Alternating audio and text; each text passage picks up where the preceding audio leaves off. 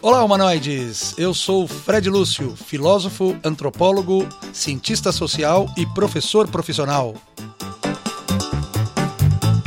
E eu sou a Tatiana Mendola, cientista social, professora e mãe da Alice. E a gente é de humanas. E esse é o Sapio Sapiens, um podcast que segue o princípio de que tudo pode ser bom para pensar. E as ciências humanas oferecem boas ferramentas para isso.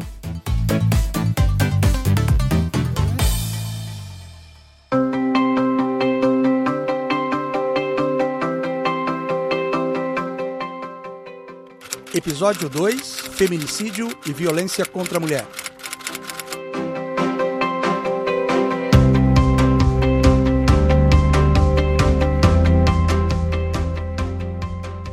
Bem-vindos a mais um episódio do Sapio Sapiens, o podcast bom para pensar. Comigo aqui na bancada, a minha colega e co-criadora do projeto deste podcast, a Sapiens Tatiana Mendola. E aí, Tati, tudo bem? Oi, tudo bem, Fred?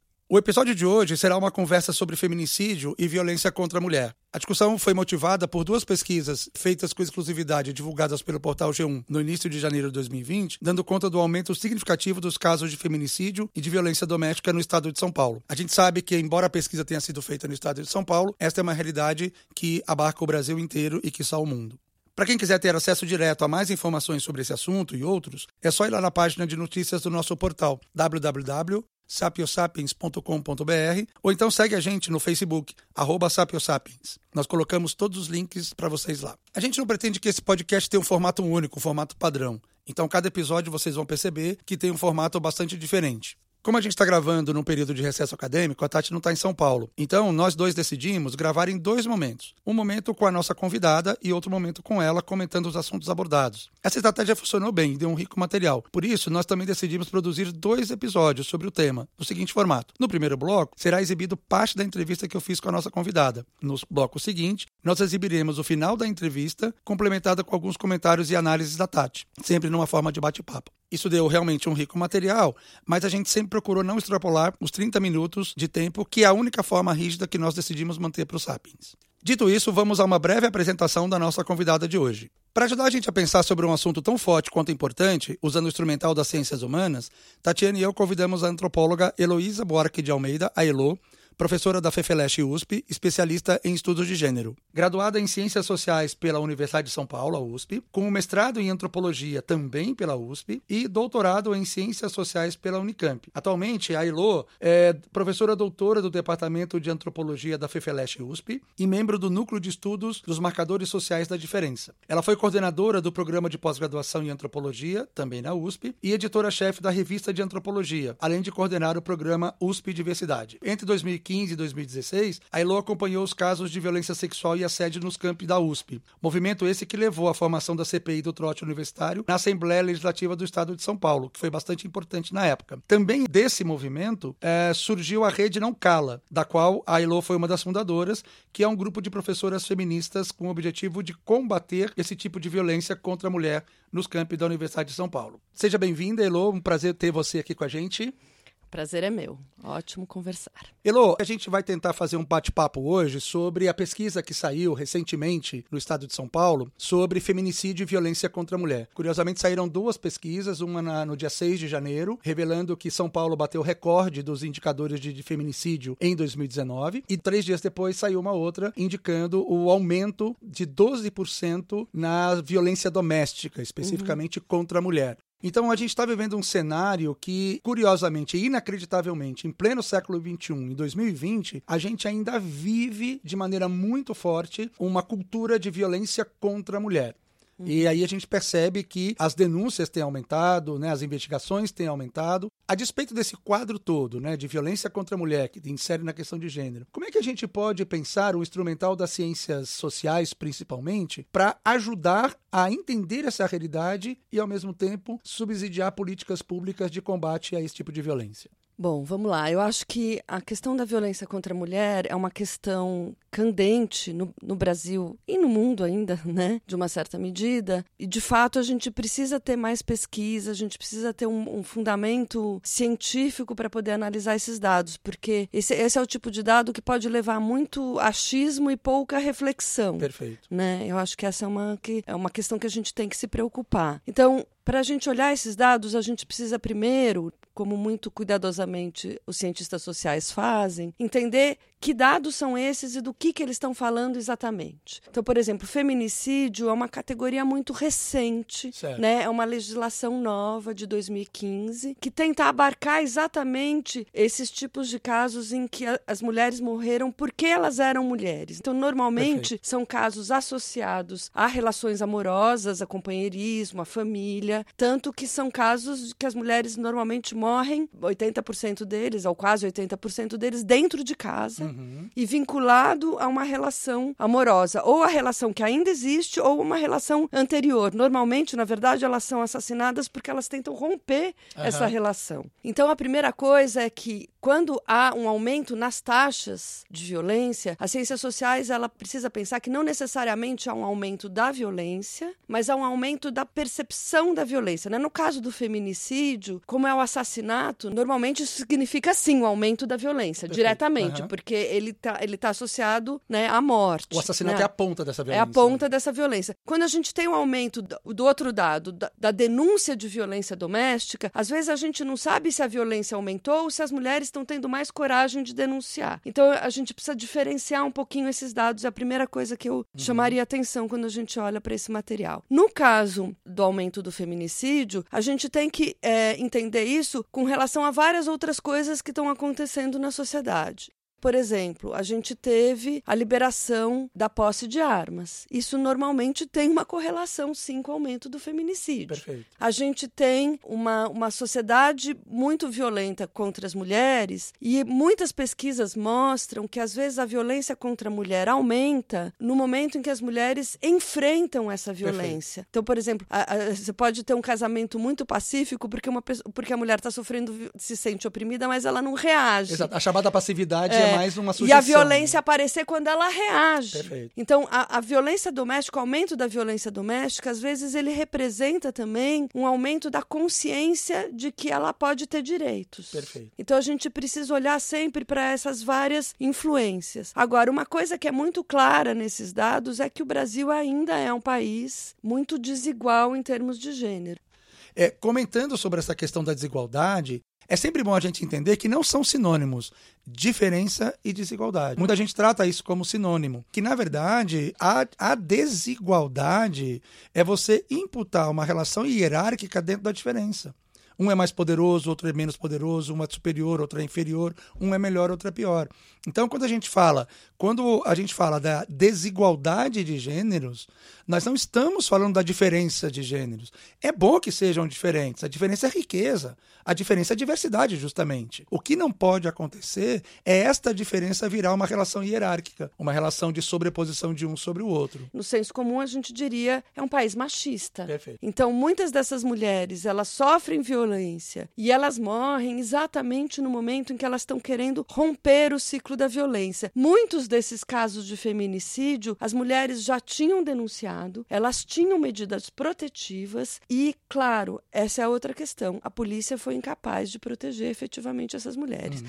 Então, uma das questões quando a gente fala de violência contra a mulher no Brasil, apesar da gente ter a Lei, Lei Maria da Penha, que foi um grande avanço, apesar da gente ter essa tipificação do feminicídio, que foi um avanço, porque só quando define feminicídio é que a gente pode separar esses dados claro, de violência claro. de outros dados de violência. Quando né? define e quando o crime é registrado como, né? Exatamente. Tem outro lado também, né? Então, eh, tem, tem que ter o treinamento também policial para registrar, mas infelizmente eu acho que apesar da gente ter uma política muito interessante que foi feita lá nos anos 80 das delegacias da mulher, que diferentes estados têm diferentes nomes, no estado de São Paulo chama Delegacia de Defesa da Mulher, DDM, né? Infelizmente, nem todas as DDMs estão efetivamente preparadas para tratar a questão. E isso tem a ver um pouco com a, com a própria carreira policial. Então, quer dizer, no limite que discutir a prevenção à violência, a gente tem teria que discutir também o treinamento policial, o treinamento das delegacias. E quando a gente observa, isso é dado de pesquisa, não é? Eu só, eu só posso estar falando isso porque eu, eu li muita pesquisa sobre Perfeito. delegacia, Isso não é é? muito importante pontuar para a galera que está ouvindo a gente que o que você está apresentando é uma análise baseada em dados de pesquisa e não apenas em suposições que você entende É. serem assim. Por exemplo, a gente descobriu nas pesquisas que na carreira policial ser designado para a delegacia de defesa da mulher é uma espécie de castigo. Então não vão para a delegacia de Uau. defesa da mulher as pessoas que são efetivamente comprometidas com a questão de gênero. Isso acaba sendo uma passagem na carreira policial É como se fosse uma coisa menor, inferior. inferior, quando deveria ser ao contrário, né? Deveria ter uma formação Claro. específica para pessoas que ficariam sim na delegacia de defesa da mulher durante muito tempo da sua carreira e não só como uma passagem desagradável, porque os policiais eles acham bacana combater crime e, e eles não veem como crime, Crime. de verdade isso que pode ser visto às vezes como uma briga de marido e mulher. Claro. Então, assim, o fato da gente ter a lei Maria da Penha, o fato da gente ter construído politicamente tanto legislações como procedimentos policiais avançados, não significa ainda que eles são efetivamente implementados, infelizmente. Então, a gente ainda tem que ensinar melhor os operadores de direito, sejam delegados, mas sejam também juízes, promotores, etc., né, que estão lá na ponta, a eles entenderem efetivamente o que, que é violência contra a mulher, o que, que é violência de gênero, porque porque eles não entendem ainda, a lei não é efetivamente cumprida. Perfeito. Então, assim, muitos desses casos de feminicídio, eles têm a ver com isso. A mulher fez denúncia, ela pediu medidas protetivas, mas a gente sabe que, infelizmente, a polícia no Brasil não está aí para proteger. Perfeito. Né? Você está tocando num assunto importante do ponto de vista das ciências sociais, que é, até mesmo me fez pensar numa abordagem antropológica do tema, que é um pouco que passa no universo simbólico das pessoas. O que, que as pessoas imaginam que seja essa realidade? E eu estou chamando aí as pessoas que estão envolvidas nessa cadeia que você mencionou, que vai desde o policial até o delegado, o investigador, o juiz, etc. E aí eu queria que você comentasse um pouco, até com base na antropologia mesmo, essa ideia de um país patriarcal. Eh, Explicar para a galera que está ouvindo a gente que o que se chama de machismo é esta cultura que coloca o homem no centro do poder de decisão e as decisões importantes é aquilo que o homem diz que é importante, o que a mulher fala ou outras categorias de gênero falam não tem tanta importância quanto, até muitas vezes são ouvidas, mas a relevância é mínima. Então a cultura machista é essa cultura que coloca o homem no centro e o poder é dele de definir o que é o correto e o que não é. Como é que você entende, Elo, essa mentalidade na formação desse processo todo e como a gente poderia intervir aí para poder alterar isso? Olha, é, essa é uma grande pergunta e, e eu vou fazer um- uma fala meio grande aqui para pensar um pouco isso, né? Porque eu acho que assim, a gente tem, exatamente, a gente tem uma sociedade com uma desigualdade de gênero muito grande, né? Então, assim, os homens têm salários melhores do que as mulheres, os homens brancos melhor do que os homens negros, eh, as mulheres negras vivem mais violências, né? Porque elas vivem a violência de gênero e a violência racial e a desigualdade, isso se expressa, por exemplo, no salário, no acesso a empregos, no acesso à escola, etc. Mas o que, que acontece? Então, por exemplo, quando a gente fala dessa, dessa cultura machista, dessa desigualdade de gênero, a gente fala de uma situação em que, na delegacia, a pessoa desvaloriza a queixa da mulher, porque acha, Perfeito. ah, essa mulher é chata, claro que o cara bateu nela. Claro. Né? Eu já vi. Então, a antropologia fez muita etnografia Isso. em delegacias e no judiciário também. A gente tem muito material de pesquisa do judiciário. E uma coisa que a gente observa é que, às vezes, essa, essa mulher que tenta denunciar uma violência, ela é desvalorizada na delegacia e ela é humilhada no sistema judiciário. Eu vou dar o exemplo com os casos que você falou de violência sexual na universidade, por exemplo, que não foram só da USP. Várias universidades estão tendo essa questão. A violência sexual é o exemplo claro da desigualdade de gênero na sociedade brasileira. Por quê? Porque se uma jovem chega na delegacia e diz eu sofri uma violência sexual, e essa violência sexual não foi uma violência da rua escura, do estupro na rua escura, de um desconhecido que atacou e que tenha batido nela e tenha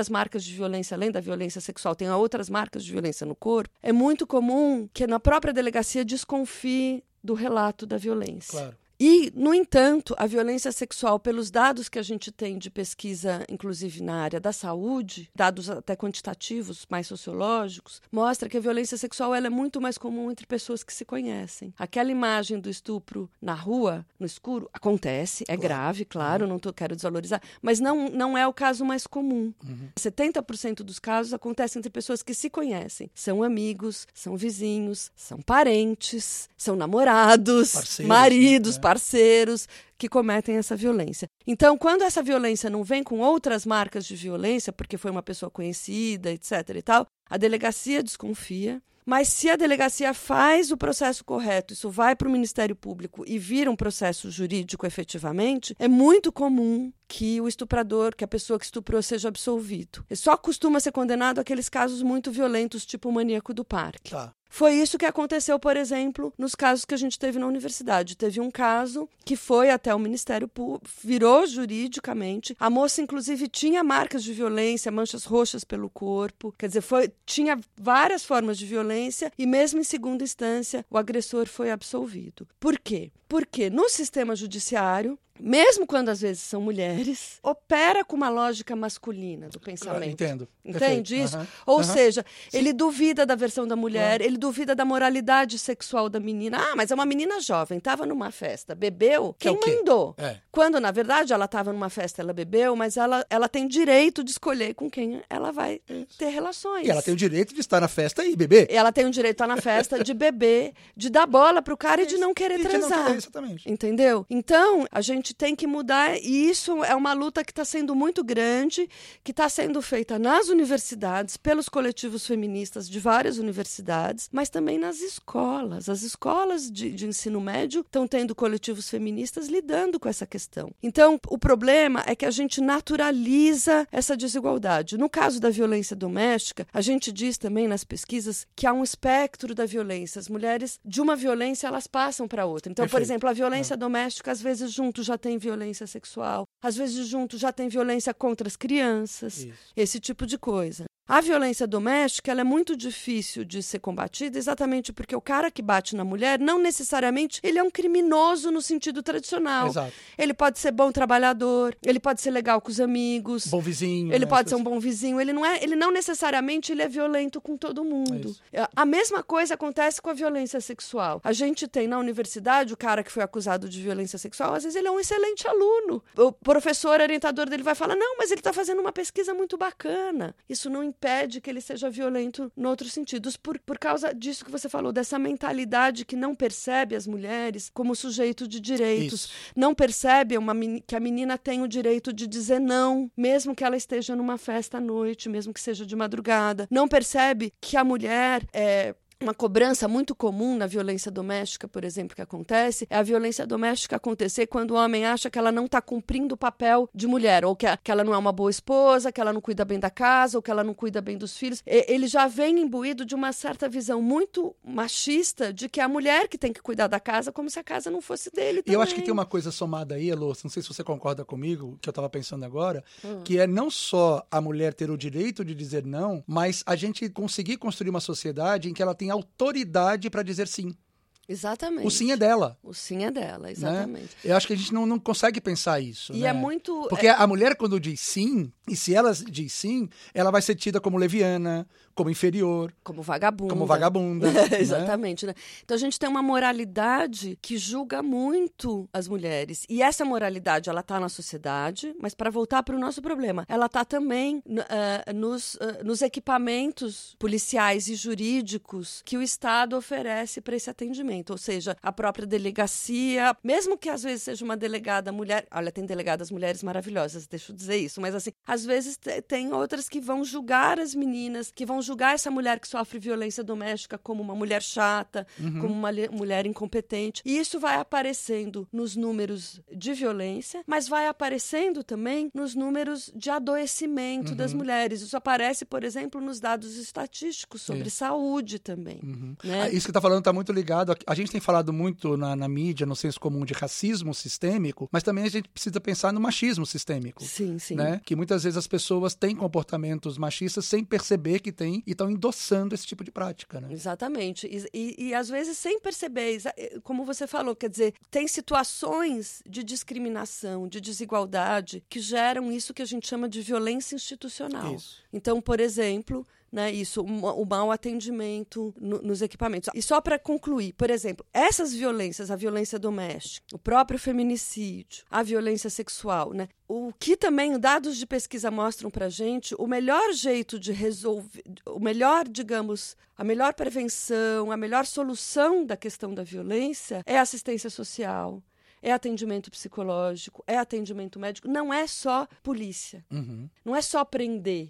É, por exemplo, o senso comum vem dizer: ah, problema de estupro a gente resolveria se a gente castrasse o estuprador. Não é verdade, porque a violência sexual, por exemplo, muitos dos agressores de violência sexual, inclusive, é difícil dizer isso, mas às vezes eles até são sexualmente impotentes. Eles não precisam do pênis para cometer a violência. Uhum. Eles cometem de outro jeito. Então, porque a violência sexual é uma forma do cara se sentir poderoso sobre a mulher.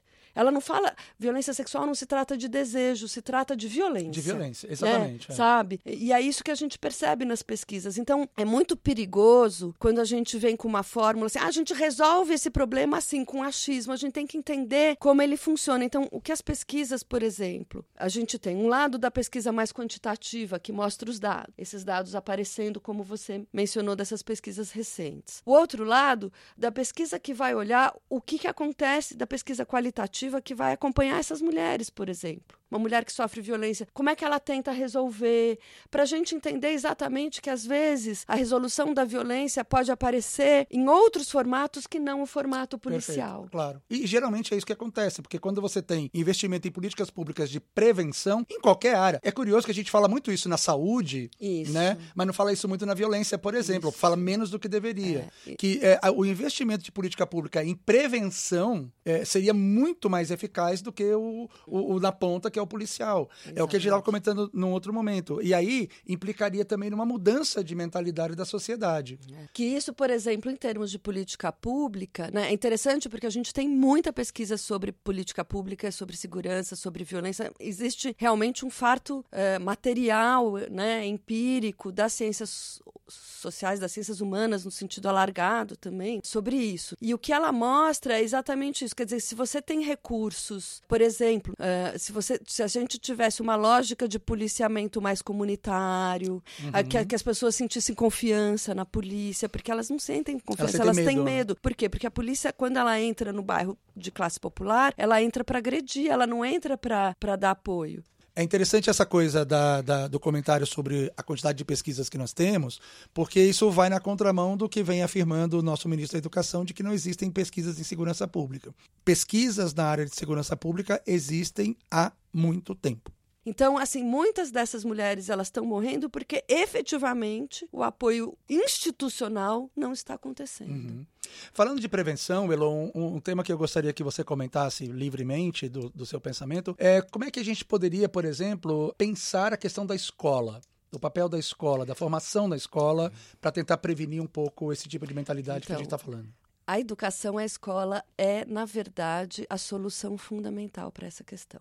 A resposta está muito mais na educação do Perfeito. que em qualquer outro lugar. O que significa que sim, a gente tem que falar de gênero na escola. Exatamente. Porque falar de gênero é falar da, do problema da violência também, é falar do problema da desigualdade. Então, também é muito interessante isso. Discutir gênero na escola, mostrar para os meninos que eles podem ser meninos e masculinos sem usar de violência, por exemplo, é uma das, das saídas mais importantes de prevenção Perfeito. de violência doméstica, de violência contra as mulheres e de violência entre os homens também, claro, veja bem. Claro. É muito interessante você ter lembrado isso, porque também temos pesquisas que mostram que se a gente educa os meninos e meninas de forma mais igualitária, se a gente. Isso que você estava falando, né? Uma cultura tradicional que vira para o menino e fala: ah, se o, se o colega te bateu, você tem que bater de volta, uhum. ela é péssima. Porque ensina o menino a não lidar com a sua frustração. Quando você fala para o menino, o menino não chora. Uhum. Isso é um erro.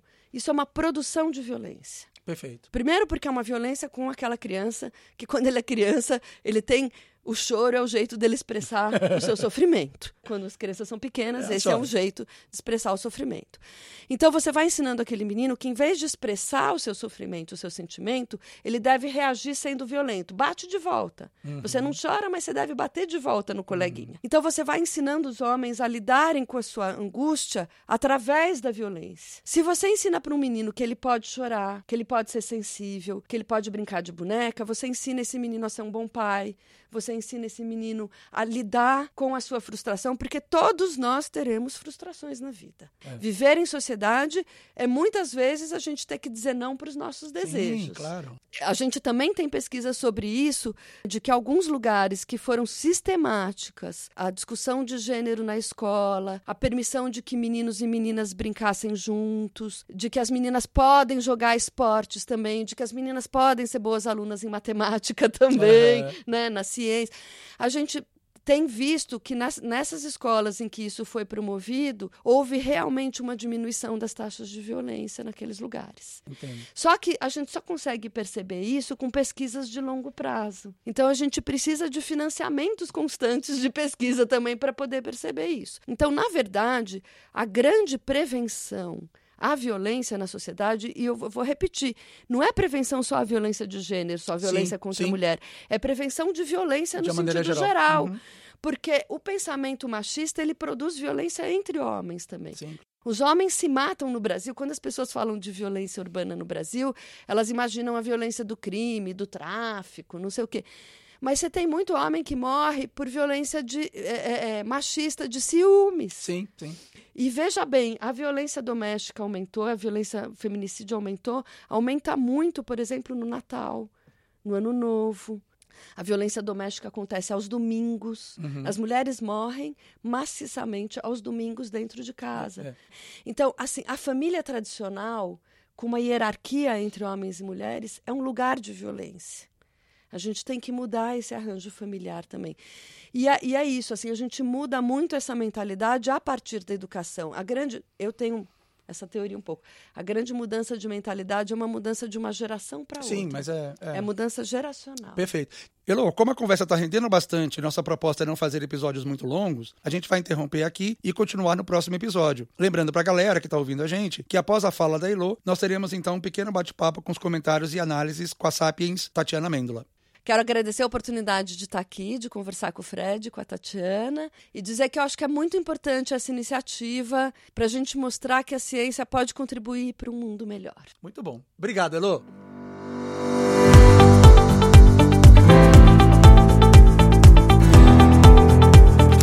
Momento Sapiens. O que é para você o pensamento?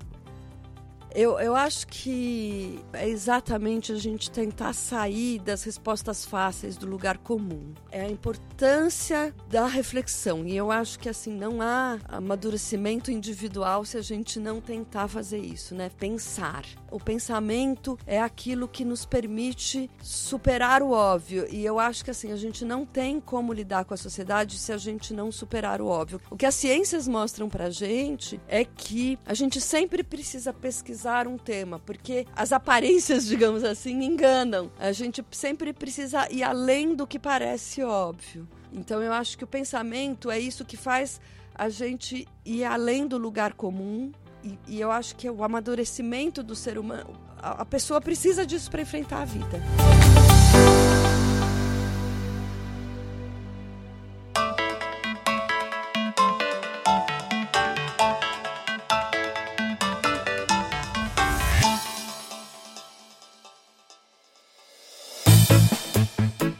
Reiterando os agradecimentos a Heloísa Buarque de Almeida pela generosidade, disponibilidade e principalmente pelas ótimas reflexões feitas aqui com a gente. A gente espera com isso que as pessoas tenham mais elementos para construir opiniões mais consistentes e fundamentadas sobre a realidade, que é um dos propósitos do podcast. Gostaria também de agradecer especialmente ao nosso operador de áudio, o André Ponciano, e ao núcleo de imagem e som da SPM pelo apoio na gravação deste episódio. Pessoal, muito obrigado pela parceria e pelo apoio. Não se esqueçam de seguir a gente nas principais plataformas digitais. No Facebook, arroba sapiosapiens. No Instagram, arroba sapio.sapiens. No nosso site, www.sapiosapiens.com.br. Esse foi o Sápio Sapiens, um podcast bom para pensar. Eu sou Tatiana Amêndola, doutora em Ciências Sociais e eu não gosto de fazer miçanga. Eu sou Fred Lúcio, antropólogo, filósofo, cientista social e eu tomo banho todo dia. Trabalhos técnicos: Marcelo Fernandes, Marcelo Bonora e Fred Lúcio. Esse podcast foi gravado no NIS, Núcleo de Imagem e Som da SPM de São Paulo.